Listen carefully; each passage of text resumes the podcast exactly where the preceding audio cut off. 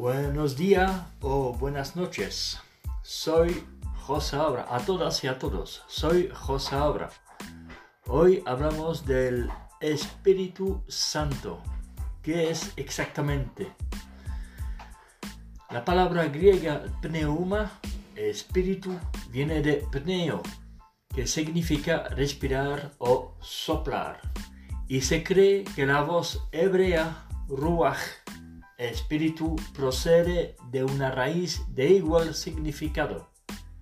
Por lo tanto, el significado primario de ruach y pneuma es aliento, aunque de este significado se han derivado otras acepciones. Compárese con Habacuc 2.19. Leemos Habacuc 2.19. Hay del que le dice despierta a un pedazo de madera. O le dice despierta, instruyenos a una piedra que no habla. Mira, están cubiertos de oro y plata, pero ni siquiera respiran. Fin. Ver Revelaciones Apocalipsis 13:15. Leemos Revelación Apocalipsis 13:15. Y se le permitió darle aliento de vida a la imagen de la bestia salvaje para que la imagen de la bestia salvaje hablara e hiciera matar a todos los que se negaran a adorar a la imagen de la bestia salvaje. Fin. Pueden significar viento, la fuerza vital de las criaturas, el espíritu del hombre, espíritus incluido Dios y sus criaturas angélicas. Y la fuerza activa de Dios o Espíritu Santo. Compárese con Lexicon, Lexicon in Veteris Testament, libros de Kohler e Baumgartner, Leiden 1958, página 877 hasta 879. A Hebrew, Hebrew and English, Lexicon of Old Testament de Brown.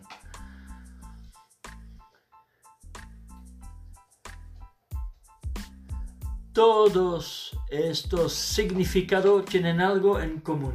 Se refieren a aquello que es invisible a la vista humana y que da muestra de fuerza en movimiento. Tal fuerza invisible es capaz de producir efectos visibles. Otro término hebreo, Neshama, ve Génesis 2.7, leemos Génesis 2.7, y Jehová Dios pasó a formar al hombre del polvo del suelo y a soplarle el aliento de vida en la nariz. Y el hombre se convirtió en un ser vivo. Fin. También significa aliento, pero su significado es más limitado que el de ruach. La palabra griega pnoe parece tener un sentido limitado similar. Ver, ver Hecho 17.25. Leemos Hecho 17.25. Tampoco pide que le sirvan manos humanas, como si necesitara algo porque Él mismo les da a todas las personas vidas, aliento y todas las cosas. Fin. Y en la versión de los 70 se utilizó para traducir Nesha Ma. Viento. Examinemos primero el sentido que tal vez sea de más fácil comprensión. El contexto muestra en muchos casos que Ruach significa viento, como el viento del este. Vemos Éxodo 10.13. Leemos Éxodo 10.13. Inmediatamente Moisés extendió su vara sobre la tierra de, Egipto. Entonces Jehová hizo que un viento del este soplara sobre el país todo el día y toda la noche. A la mañana siguiente, siguiente el viento del este trajo las langostas. Fin. O los cuatro vientos. Vemos Zacarías 2.6. Leemos Zacarías 2.6.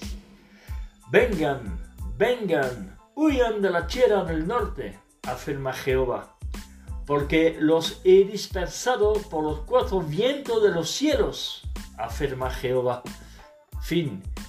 El que se habla en el contexto de este sentido, en, el contexto de nube, tormenta o llevarse la paja u otro objeto de naturaleza similar, suele indicar este sentido. Vemos número 1131. Leemos números 1131. Entonces Jehová hizo que se levantara un viento que empezó a llevar codornices desde el mar y a hacer que cayeran alrededor del campamento. Y éstas cubrieron unos dos codos de altura del suelo en una zona como el camino de un día por un lado y como el camino de un día por el otro lado, todo alrededor del campamento. Fin. Ver 1 Reyes 18:45. Leemos 1 Reyes 18:45. En eso el cielo se llenó de nubes negras se levantó el viento y cayó un tremendo aguacero. Y Acap se fue en su carro a Jezreel. Fin. Fin. Vemos 1 Rey 19, 11. Leemos 1 Rey 19, 11. Pero Dios dijo, sal y ponte en la montaña delante de Jehová y resultó que Jehová estaba pasando por ahí, y un viento fuerte y arrasador partía las montañas y destrozaba los peñascos delante de Jehová. Pero Jehová no estaba en el viento. Después del viento hubo un terremoto, pero Jehová no estaba en el terremoto. Fin. Ver Job 21, 18. Leemos Job 21, 18. ¿Acaso son algunas veces como la paja delante del viento y como el tamo que arrastra un ventarrón? Fin. Debido a que los cuatro vientos se utilizan para referirse a las cuatro direcciones este, oeste, norte y sur, a veces ruach se puede traducir por dirección o lado. Ve 1 Crónica 9.24.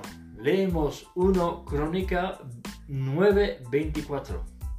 Los porteros estaban en los cuatro lados, este, oeste, norte y sur. Fin. Vemos Jeremías 49.36 leemos Jeremías 49:36. Le mandaré a Elam los cuatro vientos desde los cuatro extremos de los cielos, y a ellos los dispersaré hacia todos esos vientos.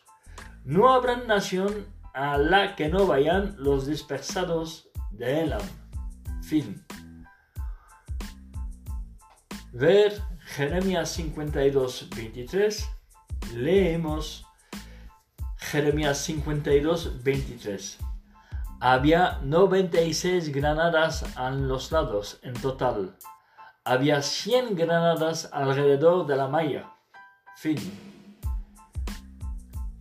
Ver Ezequiel 42 desde el 16 hasta el 20. Leemos Ezequiel 42 desde el 16 hasta el 20. Midió el lado este con la caña de medir. Según la caña de medir tenía 500 cañas de un extremo al otro. Midió el lado norte, 500 cañas según las cañas de medir. Midió el lado sur, 500 cañas según la caña de medir. Dio la vuelta por el lado oeste, midió 500 cañas con la caña de medir. Midió el área por los cuatro lados. Había un muro todo alrededor que medía 500 cañas de, largo por 500 cañas de ancho para separar lo que es santo de lo que es de uso común. Fin. Ver Job 41, 15, 16. Leemos Job 41, 15, 16. Su lomo está cubierto de filas de escama, bien sellada todas juntas. Cada una se ajusta tan bien a la otra que ni el aire puede pasar entre ellas. Fin. Dice con respecto a las escamas apretadas del Leviatán, Leviatán que ni siquiera el aire puede entrar entre ellas. Aquí ruach representa de nuevo aire en movimiento, a diferencia del aire quieto o inerte. De modo que está presente la idea de fuerzas invisibles, la característica básica del término hebreo ruach el único lugar de las escrituras griegas cristianas no asociadoras donde se usa la palabra neuma en el sentido de viento es en Juan 3.8. Leemos Juan 3.8. El viento sopla donde quiere y aunque lo puedes oír, no sabes ni de dónde viene ni a dónde va. Así sucede con todo el que ha nacido del, del Espíritu. Fin.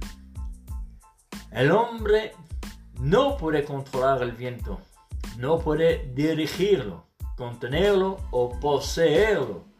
Debido a esto, el viento, ruach, con frecuencia representa lo incontrolable o inalcanzable para el hombre lo elusivo, transitorio, vano o de ningún beneficio verdadero. Compárese con Job 6:26. Leemos Job 6:26.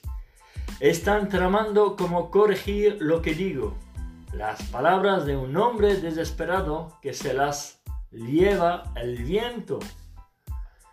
Fin. Job 7:7.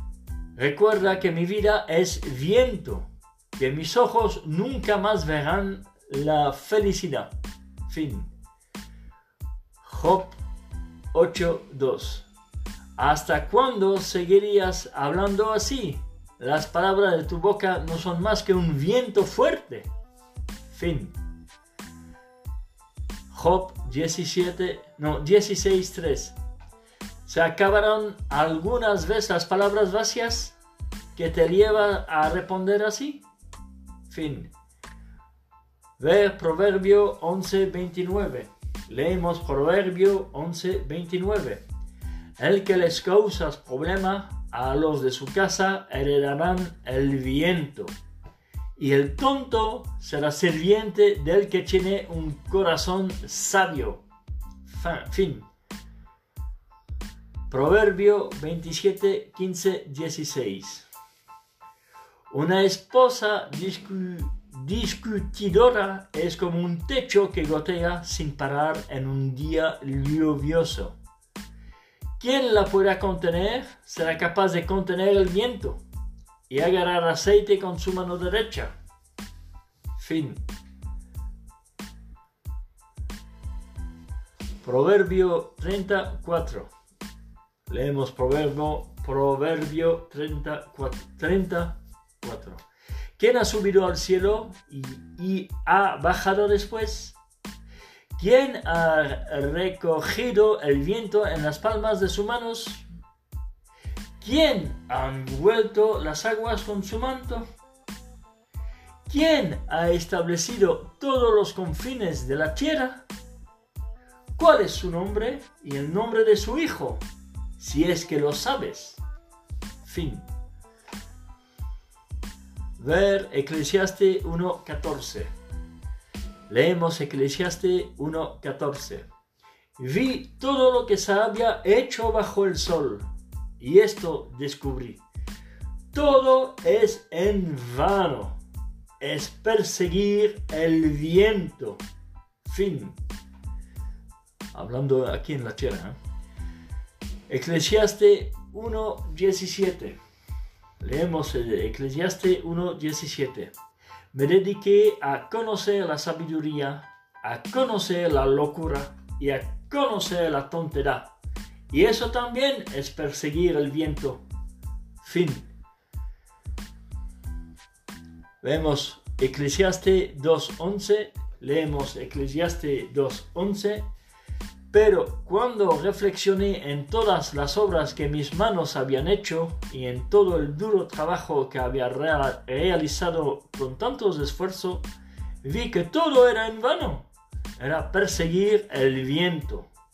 No había nada de verdadero valor bajo el sol. Fin. Isaías, vemos Isaías 26, 18 leemos Isaías 26, 18. Llegamos a estar embarazados, tuvimos dolores de parto, pero es como si hubiéramos dado a luz viento. No hemos traído salvación a esta tierra, y nadie nace por habitar en ella. Fin. Ver Isaías 41, 29 leemos Isaías 41, 29, mira, todos ellos son solo una ilusión, sus obras nada son, sus imágenes de metal son vientos, algo irreal. Fin. Espíritus. Dios es invisible a los ojos humanos. J'en profite pour rappeler que personne n'a jamais vu Dieu. À Jésus, tout le monde l'a vu, donc il n'est pas Dieu. Voyons Éxodo 33, 20. Leemos Éxodo 33, 20. Pero añadió, no puede ver mi rostro, porque ningún ser humano puede verme y seguir con vida. Fin. Oh, vemos Juan 1, 18. A Dios ningún ser humano lo ha visto jamás. El Dios unigénito que está junto al Padre es el que nos ha explicado cómo es Él. Fin. Aquí uh, está claro que nadie, aucun être humain a pu voir Jésus, hein? jamais.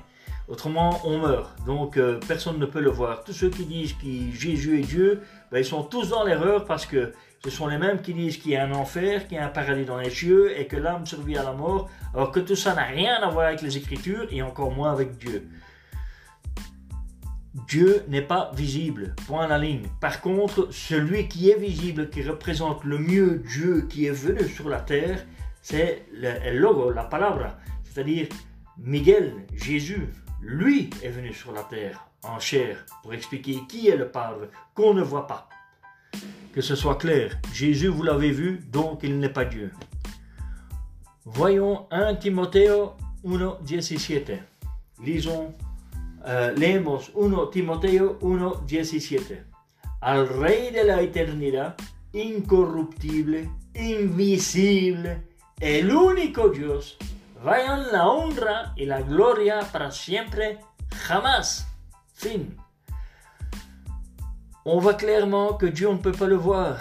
Donc si vous avez vu Jésus, c'est qu'il n'est pas Dieu. Está vivo y ejerce fuerza insuperable por todo el universo.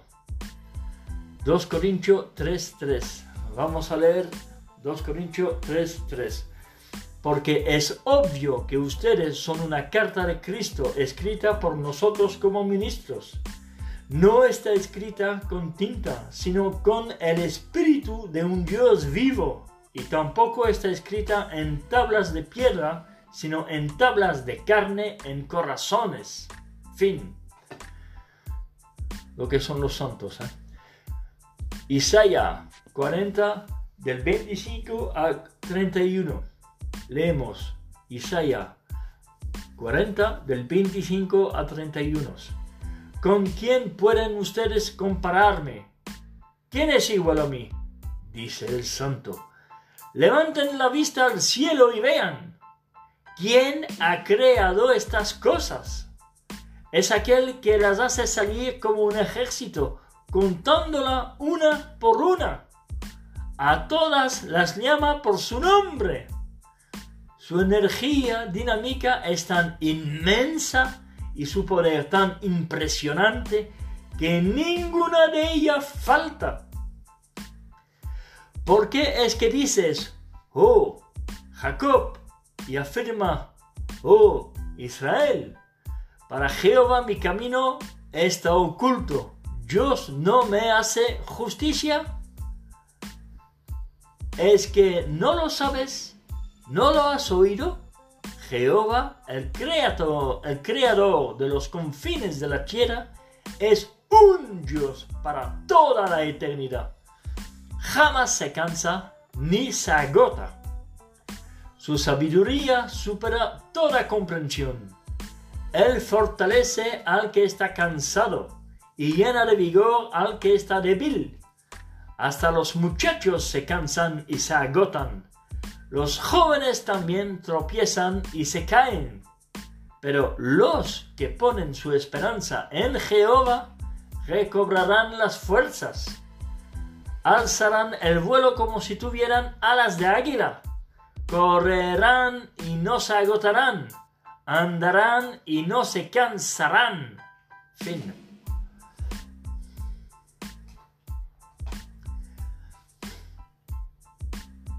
Cristo Jesús, Yahshua y Sale dice, Dios es un espíritu, pneuma.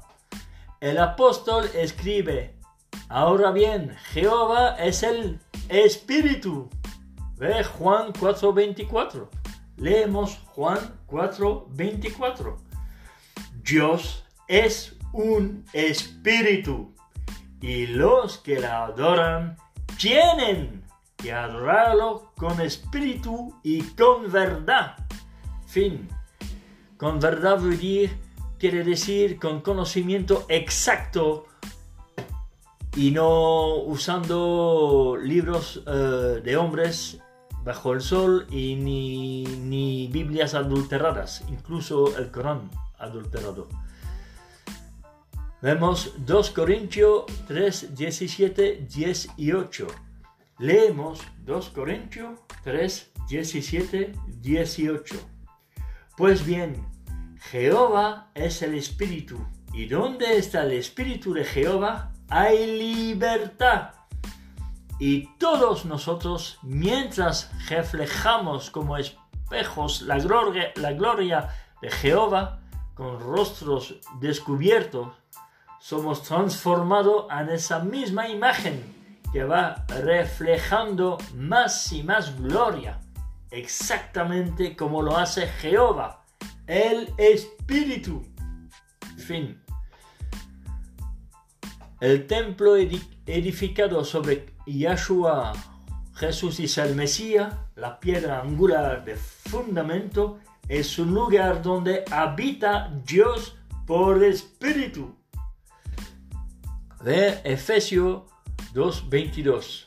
Leemos Efesios 2.22.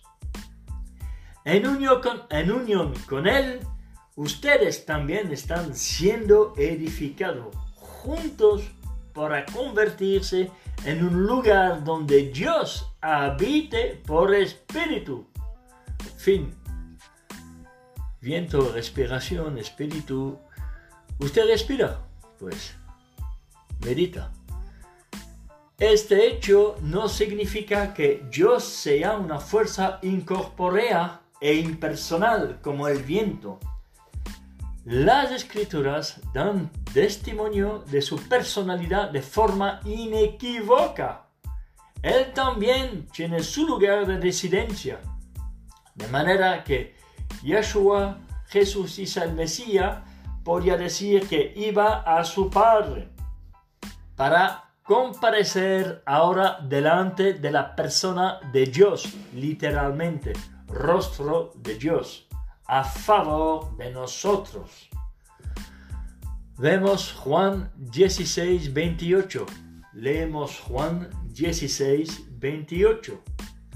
Vine al mundo como representante del Padre. Ahora dejo el mundo y voy al Padre. Fin. Aquí vemos claramente que Jesús dice que tiene un Padre, su Dios creador Él, que Él no es Dios. Por eso lo dice. Repito eh, ese versículo completo porque es muy claro. Aquel que no quiere entenderlo es porque no quiere entenderlo. Vine al mundo como representante del Padre. Representante del Padre. No es el Padre, Él solo la representa. Ahora dejo el mundo y voy al Padre. Fin. Espero que está claro ya. ¿eh? Hebreo 9:24. Leemos Hebreo 9:24. Porque Cristo no entró en un lugar santo hecho por manos humanas que es una copia de la realidad, sino en el mismísimo, mismísimo, mismísimo cielo. Así que ahora se presenta delante de Dios a favor nuestro. Comparece con 1 Revelación 8:43. Uh, no, 1 Reyes 8:43. Leemos 1 Reyes 8:43. Escúchalo desde los cielos, desde tu morada, y haz todo lo que el extranjero te pida, para que todos los pueblos de la tierra conozcan tu nombre, te teman, como lo hace tu pueblo Israel, y sepan que tu nombre ha sido invocado sobre esta casa que he construido. Fin. Vemos Salmo 11.4 Leemos Salmo 11.4. Jehová está en su mano, en su santo templo. El trono de Jehová está en los cielos. Sus ojos observan. Su atenta mirada examina a los hijos de los hombres. Fin. Vemos Salmo 113, 5, 6. Leemos Salmo 113, 5, 6. ¿Quién es como Jehová nuestro Dios, aquel que reside en lo alto? Él se agacha para observar el cielo y la tierra. Fin.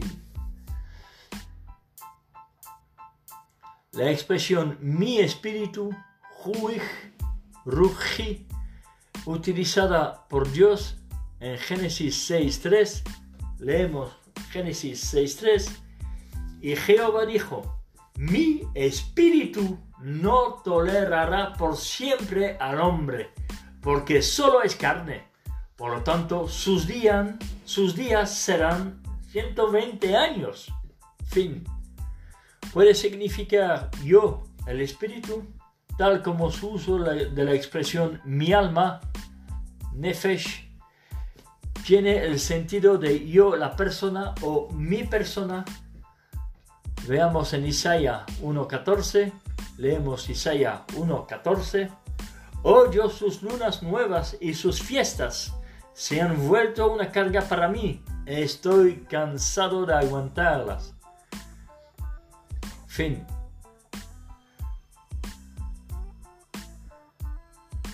De ese modo Dios contrasta su posición espiritual celestial con la del hombre carnal terrestre el Hijo de Dios.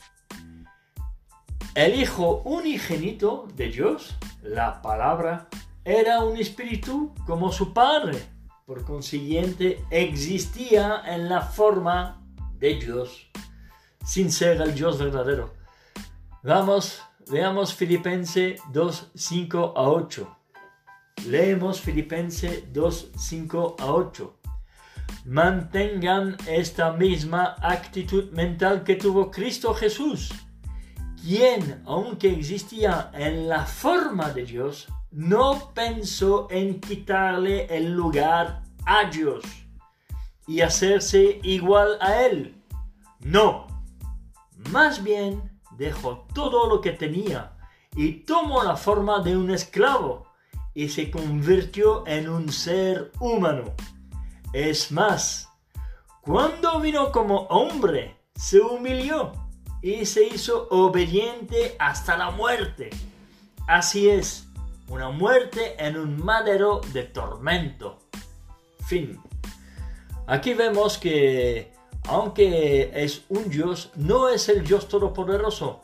Eh, los jugadores de fútbol también eh, se dice que son dioses del estadio y Es que no es el Dios. Jesús no es Dios. Pero después vino a ser carne y decidió ante la humanidad como el hombre Yahshua Jesús y el Mesías. Vemos Juan 1.1. Leemos Juan 1.1. En el principio la palabra existía. La palabra estaba con Dios. Y la palabra era un Dios.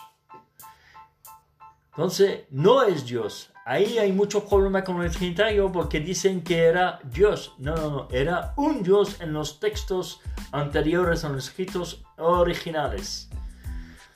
Vemos Juan 1.14 la palabra llegó a ser carne y vivió entre nosotros y vimos su gloria, una gloria como la que le corresponde a un hijo unigénito de parte de su padre y estaba lleno de favor divino y verdad. Fin. Cuando terminó su derrotero terrestre, fue muerto en la carne, pero hecho vivo en el espíritu 1 Pergo 3.18. Leemos 1 Pergo 3.18. Porque Cristo murió una vez y para siempre por los pecados, un justo por injustos, a fin de llevarlos a ustedes hacia Dios. Lo mataron en la carne, pero recibió vida en el espíritu. Fin.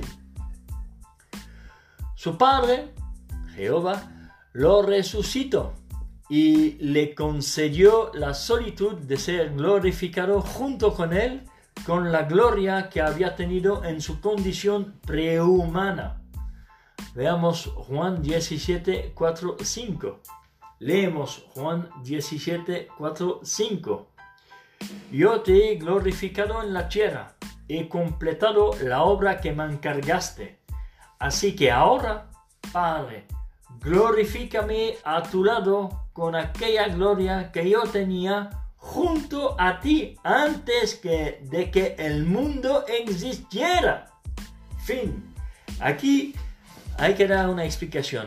Es una prueba que Jesús es la primera creación del Dios de Israel. Es decir, con el nombre del arcángel Miguel, fue la primera creación de, Jehová. Y el arcángel Miguel es Jesús. En la tierra se llamaba Jesús, en el cielo se llama Miguel. Así que todos aquellos que combaten al arcángel Miguel, como está escrito en el Corán, son los infieles del Dios de Israel, el Dios escrito en el Corán, haciendo que él llegara a ser un espíritu heredador de vida. 1 Corintios 15, 45. Leemos 1 Corintios 15, 45. Así está escrito, el primer hombre, Adán, se convirtió en un ser vivo. El último Adán se convirtió en un espíritu que da vida. Y este es Jesús, fin. Y este es Jesús. Por lo tanto, el Hijo llegó a ser de nuevo invisible a la vista humana, morando en luz inaccesible, a quien ninguno de los hombres ha visto ni puede ver. Ver 1 Timoteo 6 desde el 14 al 16. Leemos 1, 1 Timoteo 6 desde el 14 hasta el 16. que obedezcas el mandamiento de manera impecable e irreprochable hasta la manifestación de nuestro Señor Jesucristo, la cual el feliz y único poderoso hará evidente en los tiempos fijados para ellos. Él es rey de los que gobiernan como rey, reyes y señor de los que gobiernan como señores. El único que tiene inmortalidad, que vive en una luz inaccesible a quien ningún hombre ha visto ni puede ver. A él vayan la honra y el poder eterno. Amén. Aquí destacó que el único que tiene inmortalidad, que vive en una luz inaccesible, a quien ningún hombre ha visto ni puede ver. Este es el Dios de Israel. Es Yahla, Jehová, Yahweh, Jehová, todo lo que queréis, pero es el creador de, Cristo y es el Dios de Israel, del, de la Shema, en Deuteronomio 6, 4. No confundirse, no es Cristo, es Jehová, el creador de Cristo. Otras criaturas celestiales.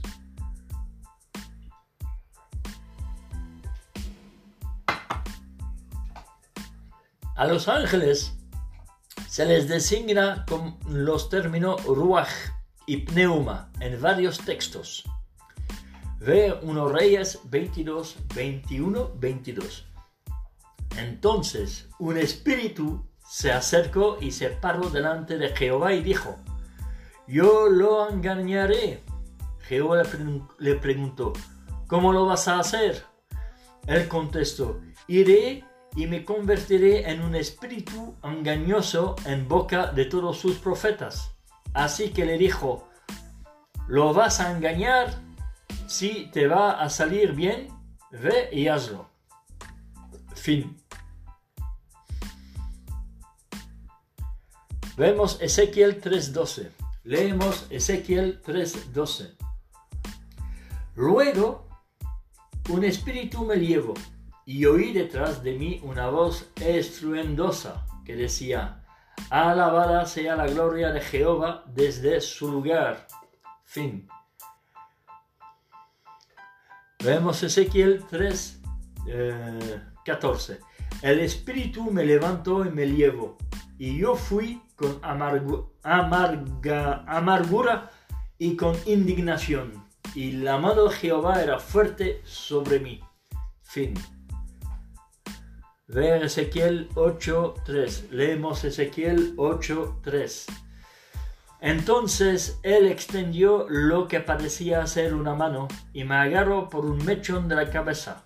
Y un espíritu me llevó ante la tierra y los cielos y me trasladó a Jerusalén por medio de las visiones de Dios a la entrada de la puerta interior que da al norte donde estaba el símbolo idolátrico de celos que provoca celos. Fin. Ver Ezequiel 11.1. Y un espíritu me levantó y me llevó a la puerta oriental de la casa de Jehová, la puerta que da al este.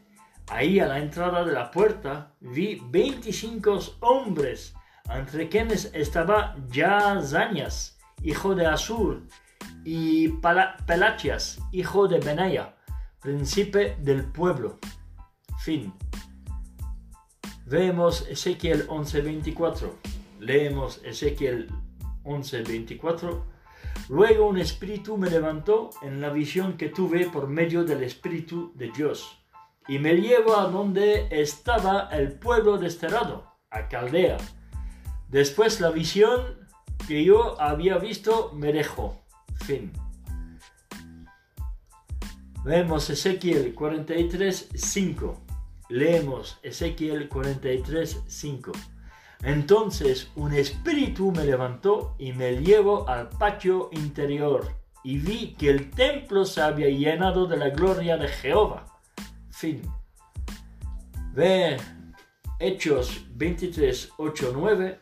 Leemos Hechos 23, 8, 9 Pues los saduceos dicen que no hay resurrección, ni ángel ni espíritu, mientras que a los fariseos creen en todo esto.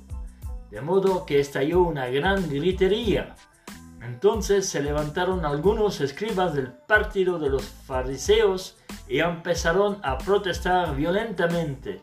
Decían, no hallamos nada malo en este hombre, y si le hablo un espíritu o un ángel. Fin. Ve 1 Pedro 3, 19, 20. Leemos 1 Pedro 3, 19, 20. Y en esta condición fue a predicarle a los espíritus en prisión, que fueron desobedientes en el pasado, cuando Dios estaba esperando pacientemente en los días de Noé, mientras se construía el arca, en la que unas pocas personas, es decir, ocho almas, fueron llevadas a salvo a través del agua. Fin. Aquí aprovecho para darle un truco con la palabra alma. En la palabra alma en la escritura siempre la puedes reemplazar por la palabra vida. Ocho alma se podrían decir también ocho vida, porque un alma es una persona de carne y hueso.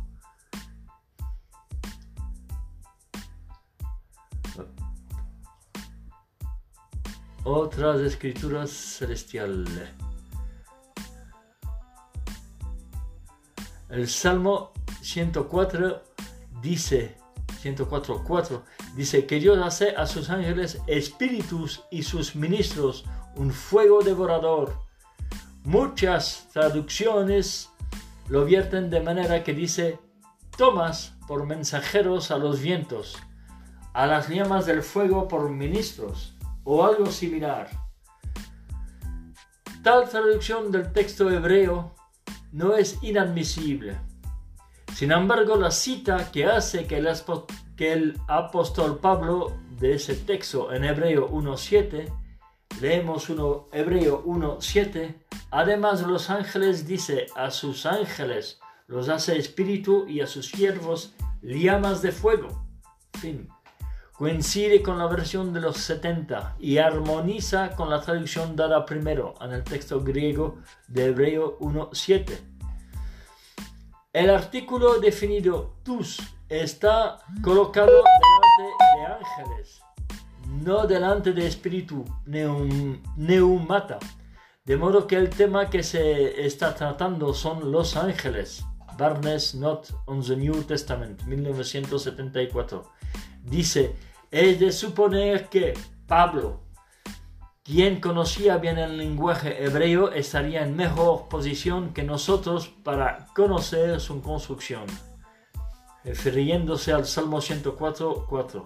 Y se puede tener la certeza mortal de que utilizaría el pasaje en un argumento tal como lo entendían comúnmente aquellos a quienes escribía, es decir, los que estaban familiarizados con la lengua y literatura hebrea. Aunque los ángeles de Dios pueden materializarse en forma humana y aparecerse aún a los hombres, no son por naturaleza materiales o carnales. Por consiguiente, son invisibles, están vivos y pueden ejercer mucha fuerza por lo que los términos ruach y pneuma lo describen bien. Efesios 6:12. Leemos Efesios 6:12. Porque no tenemos una lucha contra alguien de carne y hueso, sino contra los gobiernos, contra las autoridades, contra los gobernantes mundiales de esta oscuridad contra las fuerzas espirituales malvadas que están en los lugares celestiales. Fin. Dice que la lucha del cristiano no asociado no es contra sangre y carne, sino contra los gobiernos, contra las autoridades, contra los gobernantes mundial de esta oscuridad, contra las fuerzas espirituales inicuas en los lugares celestiales. La última parte del texto en griego dice literalmente hacia las cosas espirituales, pneuma, neumática de la equidad en los lugares celestiales. La mayoría de las traducciones modernas reconocen, reconocen que aquí no se hace referencia simplemente a algo abstracto, malicias espirituales, sino a la iniquidad llevada a cabo por espíritus. Por lo tanto, se han dado las siguientes traducciones, las fuerzas espirituales del mal habitante de un mundo supraterreno, las huestes espirituales de iniquidad en las regiones celestiales, perversas huestes espirituales en el mundo espiritual, las fuerzas espirituales de la maldad en los espacios celestiales.